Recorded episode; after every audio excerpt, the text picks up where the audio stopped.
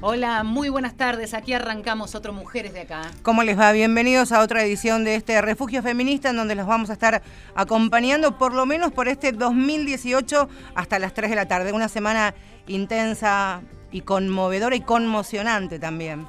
Creo que para muchas y para muchos para casi todos eh, quienes estuvimos pendientes en la previa porque sabíamos que se venía un anuncio del colectivo de actrices, y después lo que fue la conferencia de prensa y después todo lo demás que tuvo que ver con lo que de alguna manera creo, Marce, vos lo, lo seguiste y muy de cerca, de algún modo pensaron las actrices al momento de, por supuesto, contener a Telma y salir a hablar, ¿no? De lo que podía generar esto, un efecto eh, en cadena, un animarse, un romper el silencio. Pensaba también en qué significa para nosotros, para nosotras estas últimas horas, el nombre y el apellido de Telma Fardín, esta hoy joven mujer que tenía 16 años cuando Juan D'Artes, y denunciado penalmente por ella, la violó en una gira de Patito Feo en Nicaragua. 16 años y ese mirá cómo me pones. Mirá la culpa que tiene esa frase. Vos sos la responsable de que el pene esté erecto, que yo esté así. Y de que yo te haga esto. Y que yo te haga esto. Y mirá cómo me pones vos que te tengo que cagar a trompadas y golpear y pegar y prender fuego esa palabra, ese efecto multiplicador de los violentos y cuando hablamos de violentos, de todas las violencias que se van multiplicando y también las otras puertas que se van abriendo. Una enorme cantidad de mujeres y varones que fueron violentados sexualmente, que están contando lo que vivieron de niños, de adolescentes y también de adultos, ¿no? Por eso la potencia también del mira cómo nos ponemos, así nos estamos poniendo, así nos estamos empoderando las mujeres, los varones. Esto tiene relación directa con el machismo, con el patriarcado eh, y no con el efecto binario del varón-mujer, sino de qué manera rompemos eh, esta cuestión eh, aprendida culturalmente, de cómo debemos ser o comportarnos según el sexo que tenemos. Estos últimos tres años tan poderosos en, nuestro país, desde ese ni una menos, basta de femicidios, al ni una menos, vivas nos queremos, ya no nos callan más, paro internacional de mujeres y terminamos este 2018 con mirá cómo nos ponemos, este, una clara respuesta de las mujeres, de las adolescentes a este machismo asesino. Bueno, aquí hay una respuesta que en la voz de Telma tiene un efecto multiplicador en otros colectivos, en otras profesiones, en otros oficios que seguramente también comenzarán a, organizarse y bienvenido sea. Y del cual, por supuesto, vamos a hablar en, un próximo programa y en, en lo que serán nuestras mujeres de etapa de fin de año. Pero teníamos pensado otro programa eh, que tiene que ver con una cuestión eh, a la que ya nos hemos abocado en algún otro momento en Mujeres de Acá. Eh, vamos y venimos siempre sobre distintos temas. Recién, fíjate, reflexionando sobre esta cuestión, hablábamos ¿no? del binarismo, del, del, varón, de la mujer. ¿Cuántas veces hemos puesto sobre la mesa esa cuestión? La última vez cuando vino Sasa cuestionando esta cuestión del binarismo. Y siempre volvemos a lo que son las bases de eh, muchas veces un, un, avance en la Argentina muy importante y son las leyes, ¿no? Claro, y que muchas veces las leyes históricas que son punta de lanza en la región, cuando celebramos la ley de matrimonio igualitario, la ley de identidad de género, y no hace mucho tiempo, en realidad, en el 2015, cuando se reglamentó el artículo 11 de la ley de identidad de género, fue en mayo también, acerca de la reglamentación de las cirugías y tratamientos para adecuaciones de género. ¿Cómo son esas cirugías? ¿Cómo son esos tratamientos? Porque de eso sí, no sabemos si queremos saber y aprender y hoy es un gran momento para eso. Javier Belín, que está a cargo de la sección de cirugía reconstructiva genital y cirugía de readecuación de género del Hospital Durand y del Sanatorio Güemes, nos interesa esta idea de lo público, lo privado y la ley apareciendo. Te damos las buenas tardes. Gracias por estar con nosotras. No, un placer. Gracias por la invitación. Cuando surgió esta idea de, profundizar sobre este tema, no solamente, ya hemos hablado mucho de identidad de género, pero ¿qué pasa cuando esa identidad em, se hace literalmente carne, en el sentido de eh, que, puede em, permitir que la persona, el hombre, la mujer, decida avanzar sobre eso ya en una cuestión quirúrgica que está avalada por la ley, ¿no? Sí.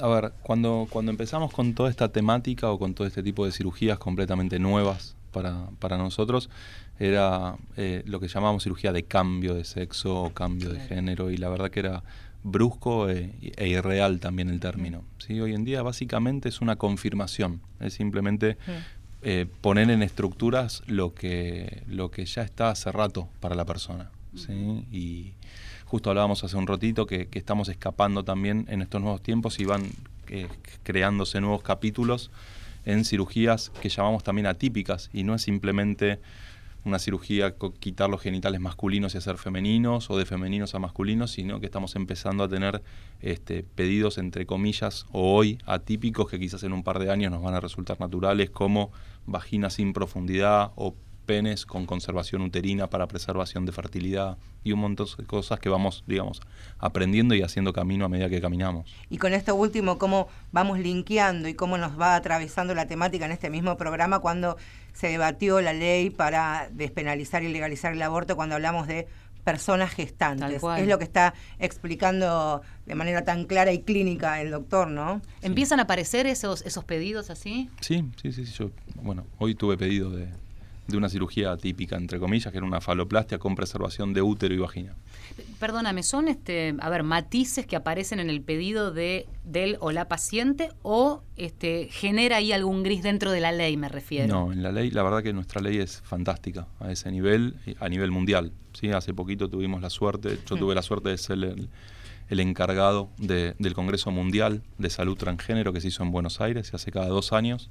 Hace dos años había sido en Ámsterdam, este año la verdad que fuimos elegidos como sede nosotros eh, y fue un éxito, no solo desde el punto de vista personal, sino para la sociedad mundial, que es la WPAT, quedaron contentos, eh, fascinados con, nuestro sistema de, atención. Eh, y la verdad que nuestra ley nos permite hacer cualquier cosa desde el punto de vista médico y como elección de los pacientes. No tenemos que andar poniéndole trabas a los pacientes diciendo, bueno, si vos te querés hacer esto, primero tenés que esto y esto y esto, que en otros países sí, en otros países es común que sí o sí se tengan que hormonar para una cirugía, bueno, nosotros no, eh, o que sí o sí tengan que hacer previo a la cirugía de reconfirmación una orquiectomía, que es quizás los, que quitar los testículos, bueno, no, nosotros podemos básicamente elegir con cada paciente eh, lo mejor para cada uno.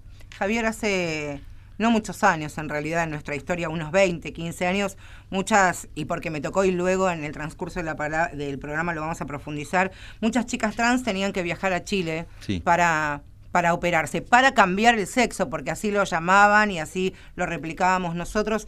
Y hoy te quería preguntar cuál es la realidad. Sabemos en los dispositivos privados, en los sanatorios, trabajás en el Güemes, pero ¿qué pasa en los hospitales? ¿Cómo reciben eh, las demandas de de la gente, desde los adolescentes a los adultos, me gustaría saber. Bien, bueno, primero enfocando el tema de Chile, en Chile es cierto, este, hubo un pionero latinoamericano y mundial que es Guillermo Macmillan, de hecho vino al Congreso ah, Mundial, este, tiene más de 80 años, sigue operando, yo estuve en quirófano con él hace, el año pasado en Mar del Plata y es un placer verlo operar.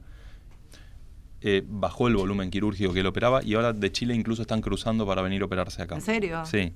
Este, de hecho, el, próximo congreso es un congreso que se llama LAP, que es una sociedad de suelo pelviano, en Chile el año que viene y yo voy a hablar de todo lo que es este tipo de cirugías. O sea que se ha invertido un poquitito, se ha inclinado la cordillera. Eh, en lo que respecta a la parte pública, eh, estamos bien con las medidas de un hospital público. Nosotros en el Durán somos un hospital de agudos en el cual no hacemos únicamente esta cirugía. Yo soy el encargado de reconstructiva, tengo quirófano todas las semanas, una vez por semana, pero tengo que ir distribuyendo entre otro tipo de reconstrucciones y este tipo de cirugías. Hay veces que tengo menos volumen de otro tipo de, de cirugías y puedo dedicarle un poquito más a esto y hay veces que no. Este, hay que ir promediando y, nivelando. Ahora, e, en relación a, vos hablás, ¿no? Todo el tiempo, congresos, colegas, son temas con los cuales estás muy empapado y por supuesto sabés las realidades de otros hospitales públicos. Recuerdo cuando fue, incluso si no me equivoco, em, en 2015 probablemente y antes también, eh, haber ido al hospital de La Plata, que fue, si no el primero, uno de los primeros. César Fidalgo, el que está en La Plata, fue el pionero en Argentina. Bueno, me acuerdo de haber estado con, el doctor y haber este, hecho las primeras notas.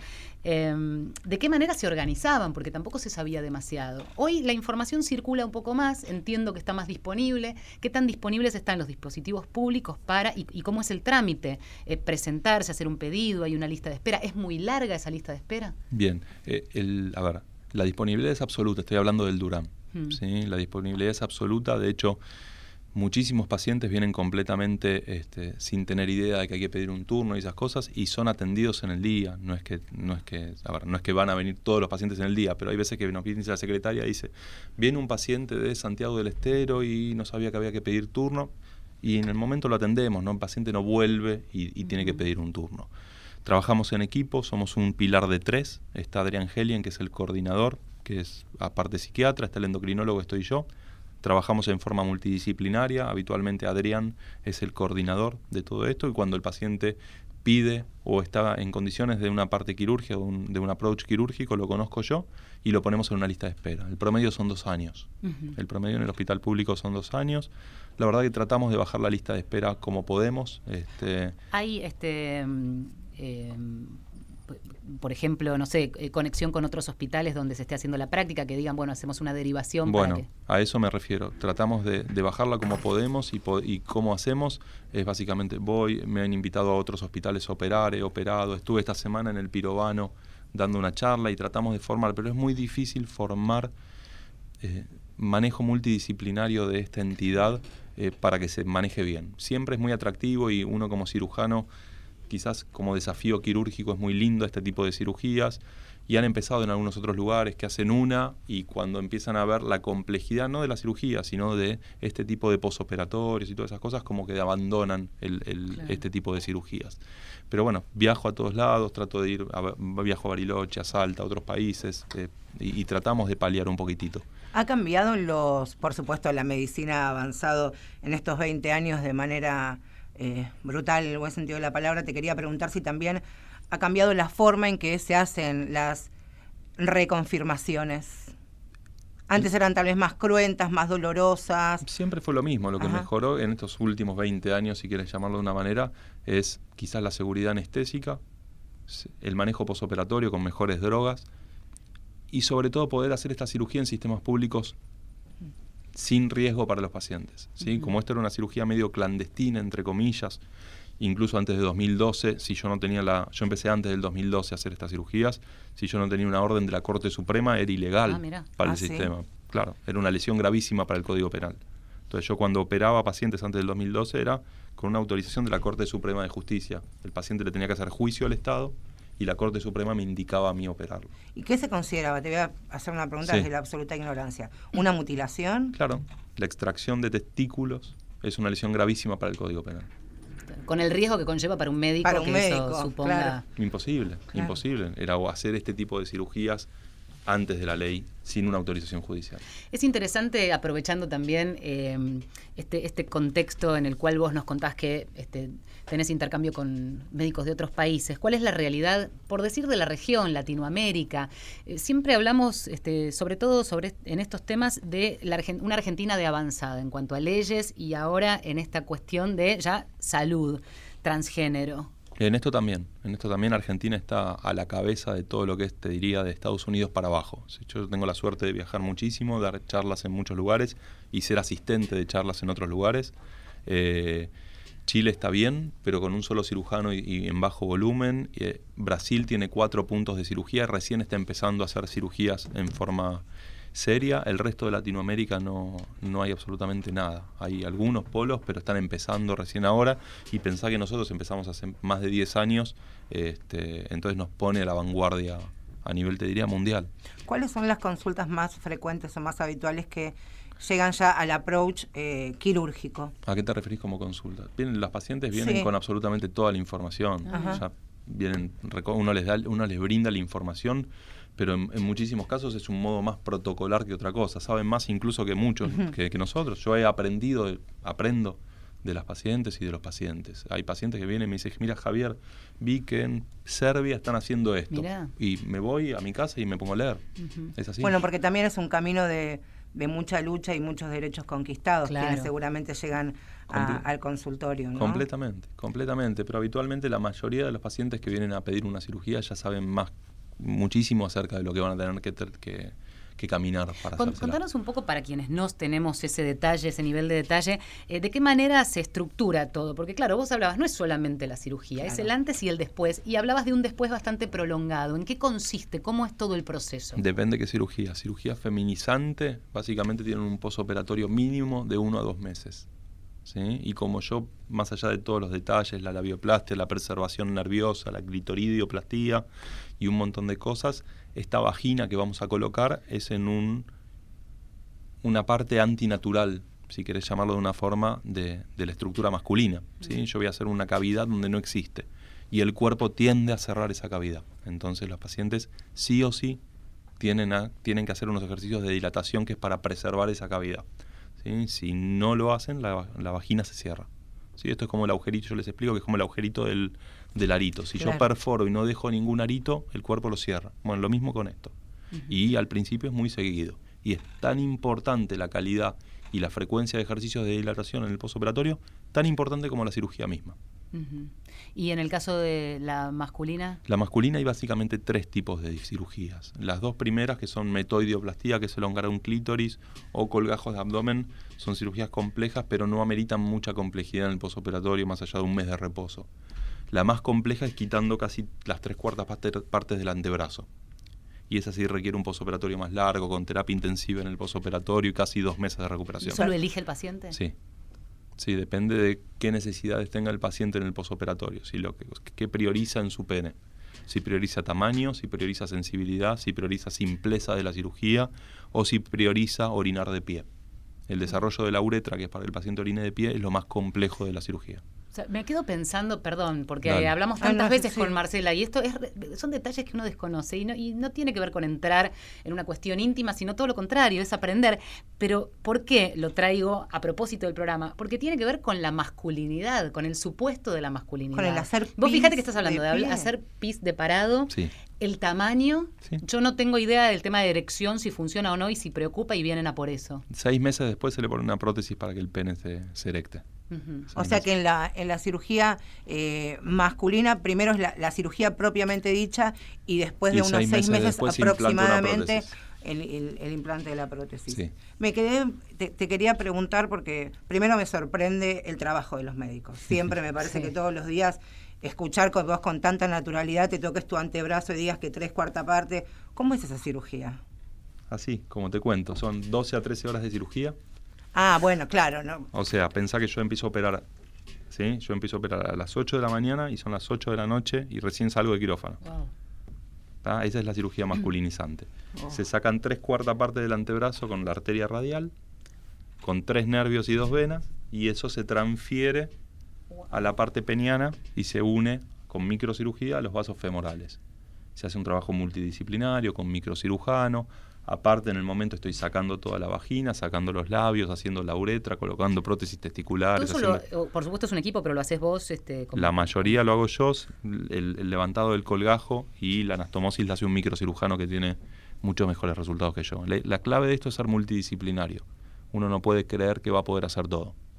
¿sí? Y saber derivar y saber trabajar en conjunto. Eso acorta los tiempos quirúrgicos y mejora los resultados para los pacientes. El equipo multidisciplinario que mencionabas, además de en el momento del quirófano, también eh, hace un ratito mencionabas eh, Endocrinólogo y- endocrinólogo y psicólogo. Psicólogo, psiquiatra, profesional de ¿Qué, salud qué tan mental. necesario? Porque me parece interesante. digo, hay, hay todo un proceso que puede venir el paciente preparado, Sí. pero concretar eso, salir del quirófano, este, Hay digo de- desde la parte médica, porque después de- vamos a ver. Hay de todo, hay de todo. La verdad que es complejo y es un, es un terreno medio áspero de transitar, porque hay muchos pacientes que cuando uno dice, bueno, mira, me gustaría que te vea el psiquiatra del equipo, papá, sacan y dicen, yo no estoy loco, no voy a ir al psiquiatra, no me corresponde por ley. Y la verdad que no es el objetivo con el cual uno pide eso.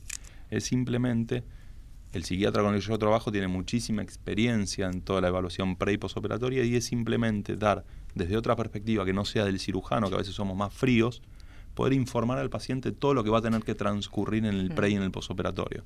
Entonces no es que es un psiquiatra, es más un consejero Claro. y un administrador de información. Pero bueno, creemos que es necesario. Pero la autorización, autorización entre comillas, de todas maneras, no es que la da quien está a cargo de, de la salud mental, digamos, el psicólogo o el psiquiatra, sino Por ley, por ley, claro. por por ley eso. no hace falta. Por ley no hace falta. En mi experiencia es muy bueno para algunos pacientes charlar un rato antes. ¿sí? Por más que no es que me- no la voy a operar si no tiene un papel que diga la autorización. De hecho, no exijo la autorización para operar. Pero hay pacientes que les hace bien. Hay pacientes que les hace bien. ¿Cuántos pacientes has operado en total? Feminizantes, tengo creo que más de 300, pues presenté ahora en el Congreso 280 y pico y era hace un par de meses, y masculinas unas 50. me, me interesa eso que decías de quizás la visión externa de la frialdad del cirujano, además necesaria, imagino, en el momento de colocar el bisturí, pero pero también digo, hay una persona con la que ahora estamos hablando y súper profesional y todo, pero eh, hay determinadas cirugías, y ni siquiera estas solamente, que hacen que uno tenga un contacto con el paciente. Quizá todas, no lo sé, pero hay algunas en donde me imagino que hay un contacto. ¿Qué te pasa como persona si realmente uno antepone Mira, yo hago. Esa frialdad o no. Yo afuera, en, mi vida profesional, hago todo reconstructiva. ¿sí? Yo me especializo en reconstructiva, esto es una parte de reconstructiva, pero aparte, los martes en, el Hospital Durán hago oncología. Pues me gusta la cirugía oncológica, que es cirugía muy grande y todo eso.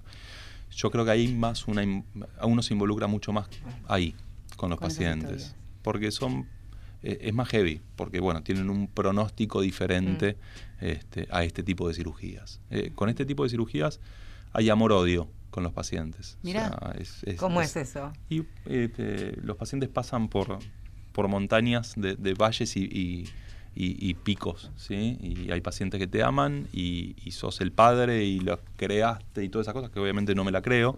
Y hay pacientes que te quieren averiguar cuál es tu auto para rompértelo todo cuando las cosas no desalen como, como Pasa que debe haber mucha fantasía alrededor de Y son cirugías muy grandes que no están exentas de complicaciones y esto hay que hay que hablarlo muy bien antes de la cirugía. Yo doy un consentimiento informado, que es un papel y que no es solo un papel, donde explico absolutamente todas las cosas que pueden pasar. ¿sí? No es una cirugía de, ah, me limo un poquito la nariz y estoy perfecta para el verano. Es una cirugía grande, que involucra un montón de órganos, que involucra un montón de cuidados y un montón de compromisos, míos como cirujano y del paciente digo, aunque salga todo bien, porque eh, uno pone como en la letra chica, digamos, cosas que pueden fallar también, pero aunque salga todo bien, digo, la expectativa con la que llega un paciente puede verse...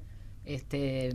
Bueno, por eso el hablado de, de, no hay un producto terminado único, ¿sí? Hay, hay que hablar antes con la paciente, hay pacientes que quieren más labio mayor, hay pacientes que quieren menos labio menor, hay pacientes que quieren profundidad, que no quieren profundidad, hay un montón de cosas. Y hay días que opero dos pacientes el mismo día en el mismo sanatorio con la misma técnica y las dos no cicatrizan igual. O sea, hay un montón de detalles. Hay un montón de detalles.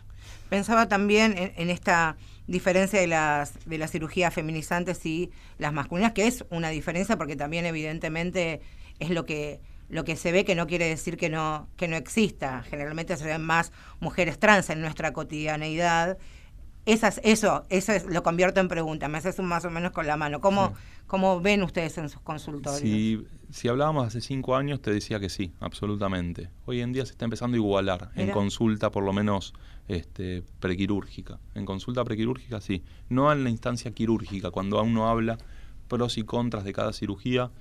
Estoy operando más o menos entre unos 3 a 5 cirugías femeninas, cada una masculina. Pero cuando empecé eran 20 a 1. Claro. Cuando nosotros acá hemos charlado con adolescentes trans, tanto niñas como, como niños, bueno, adolescentes, y con sus familias, estaban muchos comenzando el, el tratamiento con yendo a endocrinólogos, algunas de las chicas trans ya después de menstruar también sus, sus hormonas y sus cambios físicos están, y empiezan el proceso de las hormonas principalmente. Y después seguramente en unos años, cuando el cuerpo está desarrollado o no, o empiezan ya a tener sus primeras consultas por lo menos este, con, con los cirujanos. Es... Mm. ¿Van ahí cabeza a cabeza o, o esperan que pasen algunos años? Está, hay de todo. Hay pacientes que que los terapeutas o los endocrinólogos los aguantan porque saben que no es lo indicado una cirugía a edades tempranas y hay pacientes que empiezo que empiezan a consultar muy chiquitas. Yo ahora justo en ahora la primera semana de enero tengo que operar a una chica que conocí creo que a los 15 años. Este, y le dije que no, que yo prefería que, que tenga un poquitito más. Este, y bueno, ahora cumplió 18, creo que cumple 18, no sé, como que te diga el 2 de enero, y me dijo, bueno, el 3 me operó. Bien. Este, como que aguantó, perfecto, se entendió el porqué de la espera, una mejoría de tejidos y un montón de cosas y, estamos. Más allá de que es tu, tu profesión y pienso en, me quedo con estas 12 horas dentro del quirófano y el gran trabajo que hacen los médicos y principalmente que nos hacen cirugía reconstructiva, seguramente también habrás, aunque no se debe profundizar tampoco en las relaciones porque si no llevarías una enorme mochila todos los días a, a tu casa, pero también pienso que las, este tipo de cirugías cierran y abren eh, muchas historias de infinidad de pacientes que habrán pasado por su consultorio y llevan conquistas personales y colectivas. No es cualquier tipo de cirugía la que mm. vos haces, no es eh, una prótesis eh, de ponerse pechos o, la nariz, que muchas chicas seguramente significan un montón de otras cosas.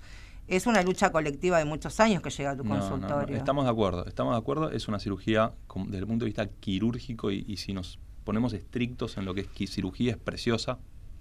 no me vas a entender lo que yo digo, pero, pero, pero desde el punto de vista técnico es hermosa. De hecho, cuando yo opero, me enojo cuando no vienen todos los residentes a ver la cirugía, porque es anatómica, es de muchísimo aprendizaje, es fantástica.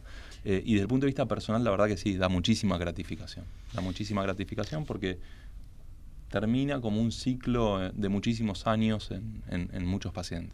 Javier, muchas gracias por haber pasado por Mujeres de Acá. Se nos pasó rapidísimo, hasta media hora. Javier Belinki, eh, a cargo de la sección Cirugía Reconstructiva Genital y Cirugía de Readecuación de Género del Hospital Durán y también trabajando en el Sanatorio Güemes. Muchas gracias. muchas gracias a vos y a todo el equipo de, trabajo. Queda todavía un rato de Mujeres de Acá, quédense. Marcela Ojeda y Valeria San Pedro.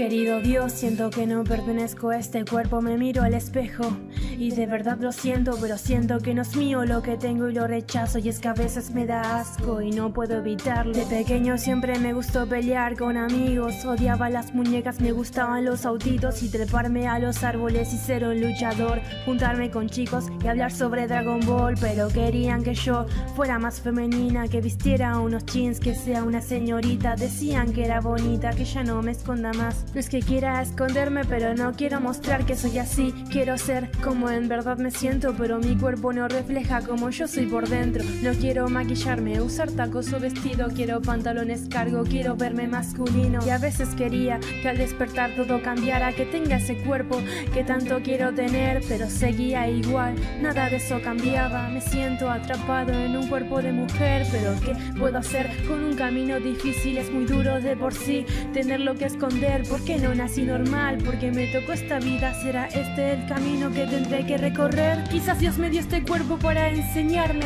que debo luchar por lo que sueño y lo que siento que miradas y palabras podrán derrumbarme, pero el precio a ser fuerte es tener que rasguñarme. Quiero levantarme por la gente como yo, no voy a resignarme, ser algo que no soy. A todos los chicos trans le dedico esta canción, no se rindan ni peleen. Sigan a su corazón.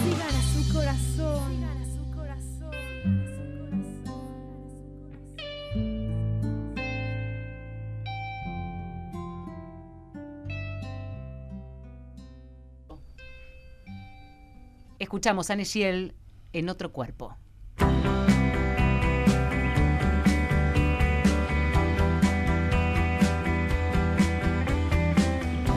Seguimos en Mujeres de Acá, estos últimos programas, Vale San Pedro del 2018. Volvemos en el 2019. Volvemos, ¿lo estamos anunciando ahora? Prácticamente. Prácticamente. Ahí está. Bueno, eh, muy interesante escuchar a un médico que desde esa parte eh, tan técnica, si querés, y tan fría, él mismo lo decía, te termina abriendo un abanico de información que desconocemos la mayoría, aún quienes estamos en tema, más de lo simbólico, ¿no? Pero también queremos escuchar historias de vida. Porque claro, hablamos de, pacientes, pero detrás de cada paciente hay un nombre, un apellido, una historia, como decimos, en vez de casos, nosotras hablamos de, historias que pasan por, por consultorio, seguramente después de haber transitado infinidad de historias más en este país donde eh, la lucha del colectivo LGBTIQ más tiene una enorme y admirada trayectoria en todo el mundo. Ariana Cano es eh, productora de radio, estudió en Éter, la conozco hace muchos años, eh, más de 15, eh, y es una mujer trans y vamos a conocer Hola, Ariana. parte de su vida. Hola, ¿qué tal chicas? ¿Qué tal gente? Buenas tardes. El ejercicio más difícil de situaciones como esta, yo conozco muchas anécdotas contadas por Marcela, ella te conoce directamente, es trasladar esto a este, las y los oyentes que nos están escuchando para conocer la historia. Eh, es interesante además a veces puntualizar en una historia, porque vivimos hablando eh, de estadísticas. Y como decía Marce, detrás de cada nombre hay una historia, un historión, ¿no? Exacto. Además, las estadísticas, como todos los números, son cosas frías y, y justamente en este tema de, de, las cirugías que estamos enfocándonos, es muy vasto y en cada persona es un caso. O sea, recién lo decía el médico, ¿no? Hay personas que buscan la feminización pero que no quieren una cavidad vaginal o que por ahí quieren mantener los testículos. O sea, cada caso es un caso. En el mío fue como el más básico, el más general.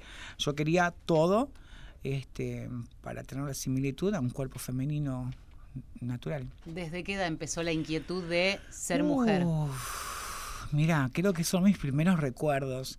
Yo, esto va a parecer un poco psiquiátrico, pero yo tenía cuatro o cinco años y hablaba con los azulejos del baño. Los azulejos tenía tres o cuatro en un rincón que eran con los que yo hablaba.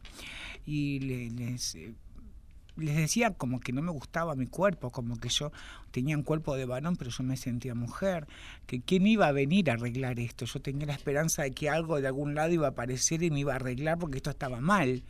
Y también sabía que no lo podía hablar con mis padres, porque desde algún punto entendía que no estaba mal, no estaba bien que me pasara eso. Claro. Entonces, eh, me Estamos fue muy hablando hace más de 45 años atrás. Exacto, exacto. Este, por eso te digo que eh, yo, mm, bueno, tuve la, la, cirugía el 11 de junio de este año y fue como desde aquellos cuatro o cinco años eh, acordarme de ese momento, ¿no? Decir, bueno, al fin estoy reparando esto, estoy arreglando esto que no estaba bien.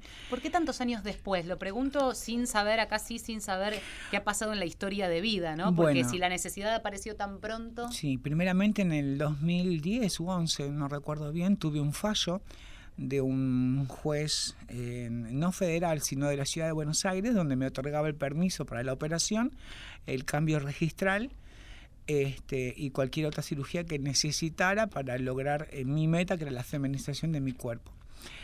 Y luego ahí Macri estaba como jefe de gobierno y la vetó.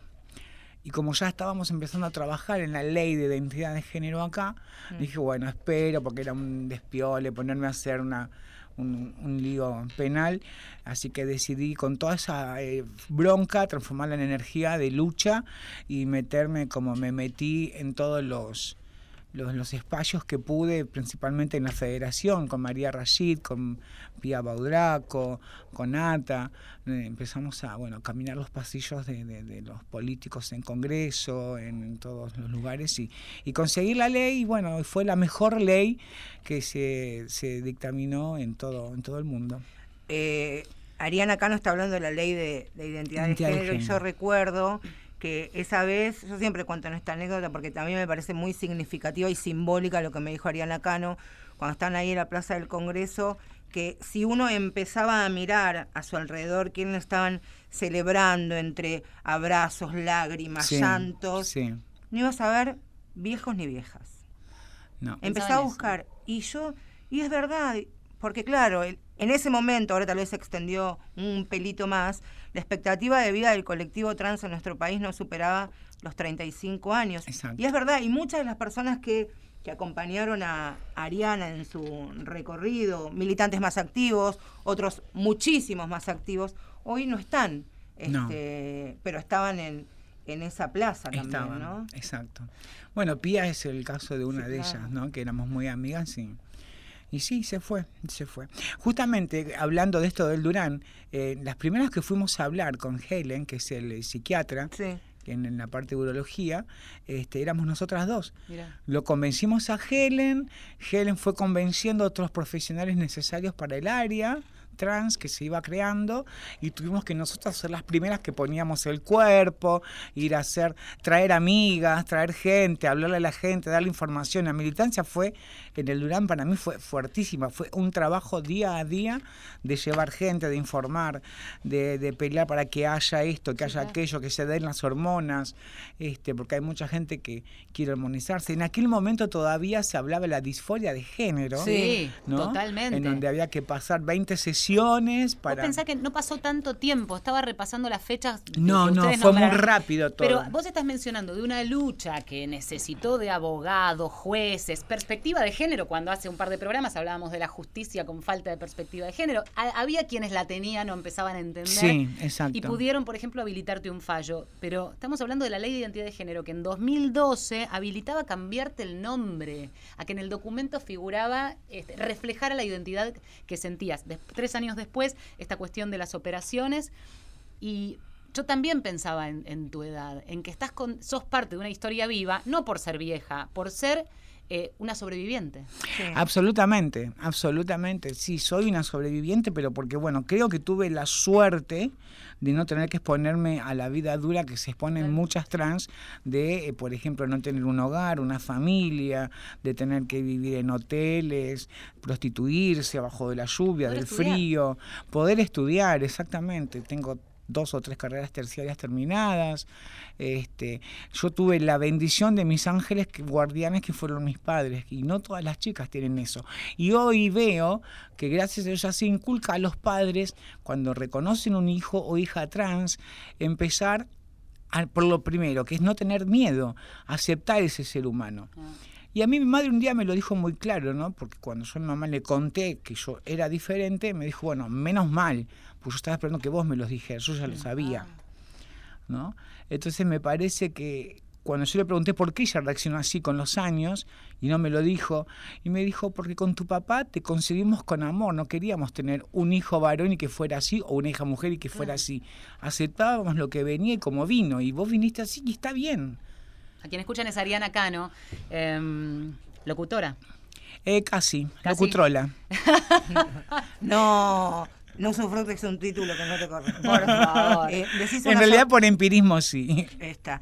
Decís eh, que sos una sobreviviente y seguramente Sí. muchas chicas y varones trans que, Y sigo que sobreviviendo. tienen tu edad eh. eh, son sobrevivientes, porque si bien no estuviste expuesta a todo esto que vos contaste, también no escapás a, a la directriz que vive el colectivo. No, claro que no. Claro que que son no. qué cosas.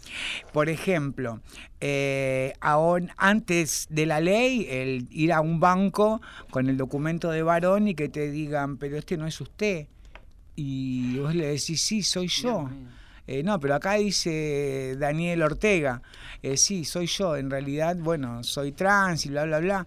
Y otros lugares donde por ahí vos le, te miraban y decían, ah, sí, sí, ah, bueno, ok, se entendía.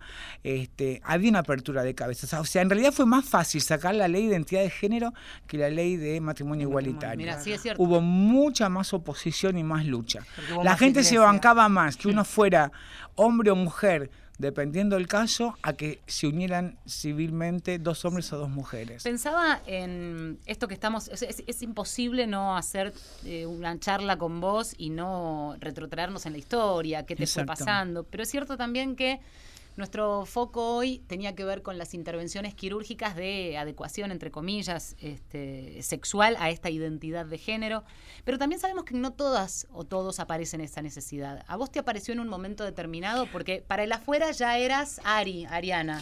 Exacto, ¿Y qué te sí, claro. ¿Cómo, cómo aparece esa necesidad de decir quiero ir por esto? Lo que pasa es que para el afuera tenés un momento en que alguien atraviesa la valla de la intimidad, como ser un chico que te gusta. Entonces, de muy chica me ha pasado algo traumatizante que fue como el gran amor de mi vida. Y un día decirme, mira, la verdad que sos la mina que quiero, sos lo ideal, sos hermosa, sos inteligente, sos divertida, sos compañera, pero no sos mujer. Yo no puedo seguir con esto. Y eso me quedó así como una estaca en la cabeza a mucho tiempo. Y de ahí en más empecé a creer que mis relaciones fracasaban por no ser mujer.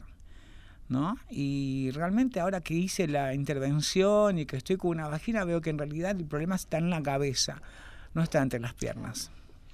¿Cómo Que eso, ayuda, ayuda mucho la cirugía, por supuesto que sí, que ayuda mucho y después tenés que seguir luchando con el prejuicio de la persona que no deja de verte como un ex hombre. Claro. ¿Entendés? Y, y yo jamás fui un hombre.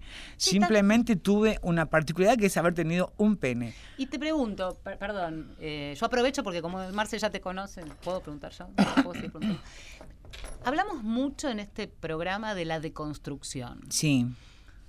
Y te pregunto si quizás sí en tu imaginario, en, tu cabeza, eh, la aspiración era ser mujer, con, entre comillas, todas las letras, lo que supone también una vagina, o en realidad ser esto que sos, que tiene que ver con este, quien sos vos, es esta transformación también. O sea, asumir esta transformación como parte de tu ser y no como un, como un camino hacia algo que querés ser, porque si no nunca llegás a serlo. Entiendo. En realidad, eh, después de que me operé me di cuenta que no me cambió nada, que yo seguía siendo la misma, nada más que con vagina. Lo único que más sentí, y esto va a ser, va a ser gracioso, pero es absolutamente real, es la diferencia entre orinar parada y sentada. Por ejemplo, vos vas a un baño público que está espantoso, yo ni en Pepe me agachaba o me sentaba a hacer pis. Hacía pis parada, aprovechaba la, la- la maniobra. Este, no, este, ni en pedo, ni en pedo. Este, y hoy por hoy no me queda vuelta. Claro. Y entonces me tuve que acostumbrar a que se me moja la cartera el- se me, me- en el piso, Sí. que el vestido lo tengo que levantar más o menos. O sea, tuve que aprender a mear, o sea, ¿entendés? Eh, eh, a- Pero no todos también, y, y siempre, como en todos los colectivos, hay diferencias. Cada uno vive su vida en realidad como puede, como se le va presentando mientras la va, Sí, obvio, la va es la viviendo, vida la misma. redundancia. Hay muchas chicas trans que no sienten la necesidad de hacer su, su adecuación sexual, de que- operarse. Hay muchas chicas que no tienen la necesidad de hacer el cambio en su DNI. Cada una también me parece que Y lo por eso yo hoy te decía que es todo un universo, cada Sí. persona es un caso. En realidad yo creo que más bien tiene que ver con algo que a veces hablamos, que ahora se metió todo el mundo como trans y yo creo que no es así. Yo creo que las chicas travestis más bien son otra expresión de género, otra expresión sexual, y donde ellas eh, están muy cómodas con su pene. Y me parece perfecto. Por eso no son trans para mí. Para mí la persona trans es aquella que tiene la necesidad de adecuar el cuerpo a su condición sexual interna. Sí. Me parece que pasa más por ahí. ¿No? O sea, y que es lo mismo, sigue siendo una mujer nada más que decide no, no, no tener la operación. Hemos cambiado, Ariana, hemos madurado, nos Mucho. hemos fortalecido, pero no pienso en la mirada amorosa y sorora que podemos tener quienes tenemos afinidad y amigos y militamos y, y llevamos banderas en común. Pienso en el que eh, el mataputo de antes. Sí, ¿entendés? Pienso en, e- en eh, ese en el 2018. Bueno, por suerte el Mataputo se enteró mucho que... Perdón que- porque digamos que, mataputo en la radio. eh, sí, bueno, ya lo dijimos. Tres veces. Eh, lo bueno es que est- eh, estos personajes se dieron cuenta que existía algo que se llamaba closet y pudieron salir, Claro. ¿no? Mm. Porque mucho de eso tiene, el rechazo tiene mucho que ver con el- lo que tengo en común con eso, el espejo famoso. Eh, por otro lado, eh, yo por ahí mucho eso no lo puedo observar porque yo no tengo la más mínima apariencia masculina. O sea, a mí absolutamente nadie me llega, si yo no hablo de que soy transexual, absolutamente nadie se da cuenta y me saca el tema. ¿No? Es más, muchas veces por ahí se dan cuenta porque yo hablo como, Claro. como una transexual, pero porque no tengo nada que esconder y me, me, me importa un Sí, de hecho yo cuando te conocí, voy a contar esta breve anécdota, Ariana había empezado a estudiar en Éter y yo ayudaba en una materia, estoy hablando hace 17 años atrás, yo la, primera persona que escuché lo que era identidad de género fue de esta mujer, que me enseñó un montón. Entonces me- yo lo único que hacía en una escuela de radio en ese momento era tomar lista, la realidad. Es verdad. Me dicen, bueno, hay una, una chica que vas a ver borrado con, con liquid paper, por favor mencionala con el nombre que está, y decía Ariana Cano. Claro.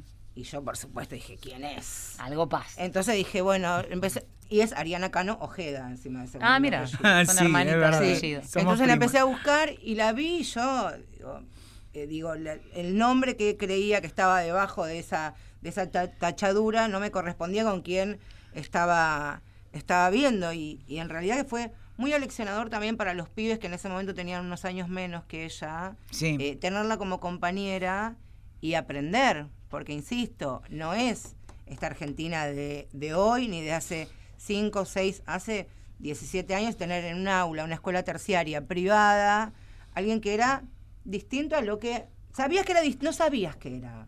Este, pero estaba ahí, fue, fue muy.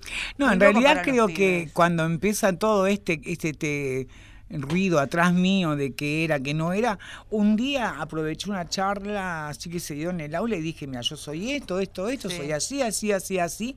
Cuando dejé las cosas en claro, las aguas se dividieron. Claro. Entre los que se fascinaron, los que les importó un carajo y los que se quedaron pensando un par de meses Claro. y después se hicieron amigos míos. Lo bueno es que siempre yo estuve bien con la manada, no tengo problemas, ¿no? Más allá del usual. O sea, no por mi condición, sino pueden tener problemas conmigo por mi locura nomás. Ah, pasa que atravesaste también por esto mismo de la edad, este, de, de- de ser una sobreviviente y todo esto que mencionábamos antes, em, fuiste viviendo al compás de este cambio en los tiempos. Y yo me imagino que Y lo fui ser- forjando también. Claro, por Fui supuesto. parte. Fuiste parte. Pero digo, verlo, ah, me, me interesa ver una perspectiva cuando uno se corre. Está dentro, pero trata de correrse porque hoy ves la naturalidad con que en un secundario van dos pibes de la mano, dos chicas, alguien dice, digamos, es- se van. ¿Sabes qué siento? A ver si vos lo percibís de la misma manera. En algún momento, para diferenciarte, a esto se le pone nombre. Yo creo que no va a faltar mucho a que empecemos a corrernos de la identificación colectivo LGBT. Empe- primero sí. le empezamos a agregar siglas Sí. y ahora el más. Y yo creo que en un momento se empiezan a borrar, ¿no? Todos, todos esos contornos y aparece gente con sus diversidades. ¿Lo sentís Exactamente, así? exactamente. Creo que sí que es así y creo que también hemos, eh, las sobrevivientes y, y los sobrevivientes hemos allanado un camino para las personas que hoy viven en el colectivo y que tienen todo hecho, las leyes, educado los padres. Sí, pero este, también en eso, la- la- yo en las- eso a veces no coincido con los históricos referentes de los movimientos, porque quienes vienen después, si bien disfrutan de los beneficios de conquistas conseguidas por quienes antecedieron, también hay que seguir luchando para que se cumpla, porque Y muchas tienen otras veces luchas, a y veces tienen surgen otras luchas. Bueno, yo trabajo antiguas. para eso, de hecho trabajo en una institución que se dedica a eso. Porque muchas luchas quedan eh, viejas. Porque también todos vamos cambiando, vamos mutando, nos vamos transformando, vamos creciendo. Y sí, mira, como decíamos recién, o sea, se luchó mucho para que nos aceptaran hacer la disforia de género.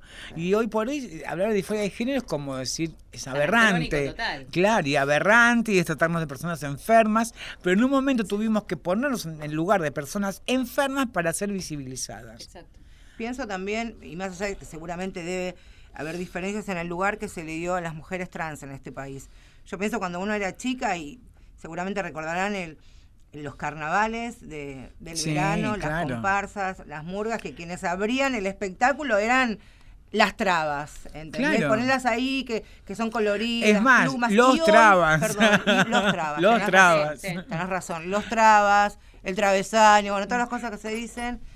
Y pienso en estos todos los lo- el tiempo que ha transcurrido y de hace dos o tres años hay una travesti y una trans en el, en canal, en el canal llamado Históricamente de la Familia.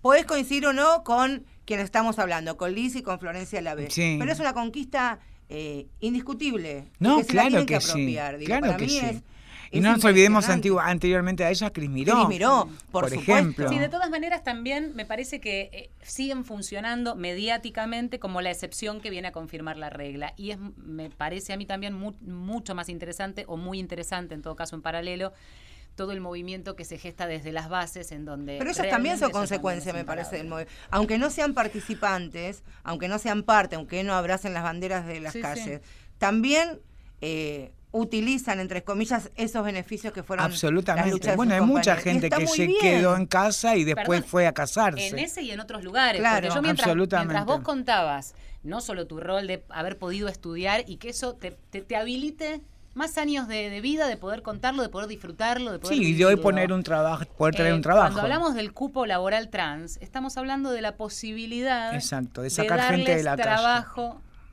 Exactamente, de, habilitarles otra vida posible y de, absolutamente. y de correrlos del estigma y que este, esas mujeres y varones trans este, hagan su vida como personas y que trabajen, además, Exacto. como otra cosa. Exacto. Y también pensaba brevemente lo que era una noticia grandilocuente hace, yo me acuerdo cuando comencé a trabajar eh, como periodista en la radio, en, en- en mi otro trabajo, era una historia de vida de una mujer, Mariela Muñoz, por ejemplo. ¿Entendés? Una. Pero ella un- respondía al modelo de ama de casa, de tener muchos bien, hijitos. pero está bien, pero era- está bien, respon- pero también tiene Creo que que, ver fue más amorosa para la, pero la está muy bien, pero también tiene que ver con este camino que se comenzó a Claro, hacer. Y además claro. generó Mariela empatía desde Muñiz ese lugar. Generó muchísima empatía. Sí. Absolutamente. Y después vinieron otras mujeres. Yo me acuerdo la primera vez que fui a La Plata a hacer una nota a una mujer que era la primera mujer trans que le habían dado en adopción a un niño. Mm. ¿Entendés? O sea, y no hace mucho, no hace tanto tiempo. No, no, no, pasaron no, no, no, todo está años. pasando muy rápido. Bueno, vos fijate lo que hablaban hace un rato ustedes con el doctor. Eh, antiguamente la operación era una mutilación. De ahí nace la cultura de la inyección de silicona en las travestis y transexuales. ¿Cuán- Justamente ¿cuándo por te El 11 de junio de este año. O sea que todavía estás este, con tratamiento largo. En realidad tuve otro problemita en el camino y me tengo que reoperar porque caí en coma y no Se pude puede. seguir. Sí, sí, sí, sí. Pasó algo ajeno a ambos, al Pero profesional y a mí. lo del tutor. Yo me acuerdo que te Sí, llamaba y estaba con el sí, sí, tutor. sí, sí, Con el sí, sí. tutor. Sí, estaba con el tutor y, y la verdad que fue buenísimo porque eh, fue empezar a redescubrir un cuerpo Claro, nuevo, un órgano nuevo. Este, al principio hacías pis y era como una fuente para todos lados. Y vos decías, "¿Y así se hace pis. No, después el médico me fue explicando, fui aprendiendo. Este, eh, qué sé yo, es muy Bueno, raro pararte frente al espejo, sí, pararte Bueno, frente al que- espejo y verte como te querías ver siempre. Eso es lo más satisfactorio de todo. O sea, ya ni siquiera veo la panza, no me interesa. Hasta me parece graciosa la Te ves panza. como te habías soñado. y antes me allá odiaba por todos los costados. Los azulejos te respondieron lo que finalmente pedías. Absolutamente. Qué grande.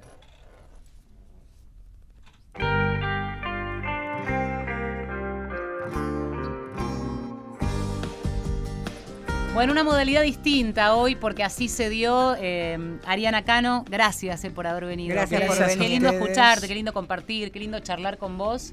¿Y cuánto aprendimos con el doctor? ¿Cuánto aprendimos con el doctor, el doctor Javier Belinqui, que vino en la primera parte de nuestro programa, que es quien está a cargo de la sección eh, de cirugía reconstructiva genital de, el- de nuestro hospital, el Carlos Durán y también en el Sanatorio Güemes. Valeria San Pedro, ha sido un gran honor, como siempre, Ay, estar contigo. Bueno, y contigo también, Marcelo Ojeda. Además estuvieron en la operación técnica Fabián Panisi, en la puesta al aire Pichiborro, en la producción Inés Gordon. Y así completamos el equipo. Hasta la semana que viene. Hasta la semana que viene, segunditos después que Héctor Larrea anuncie que comienza. Mujeres de acá. No vas a ver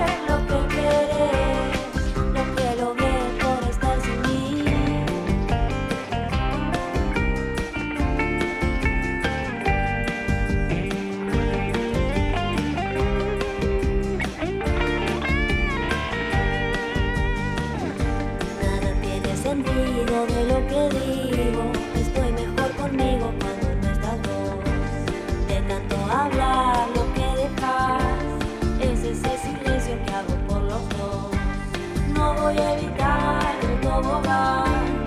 Todo lo que sube tiene que bajar. Y cuando te vas, vas a viajar. Las nubes se despejan y vuelvo a empezar. Y si te vas, no vuelvas más.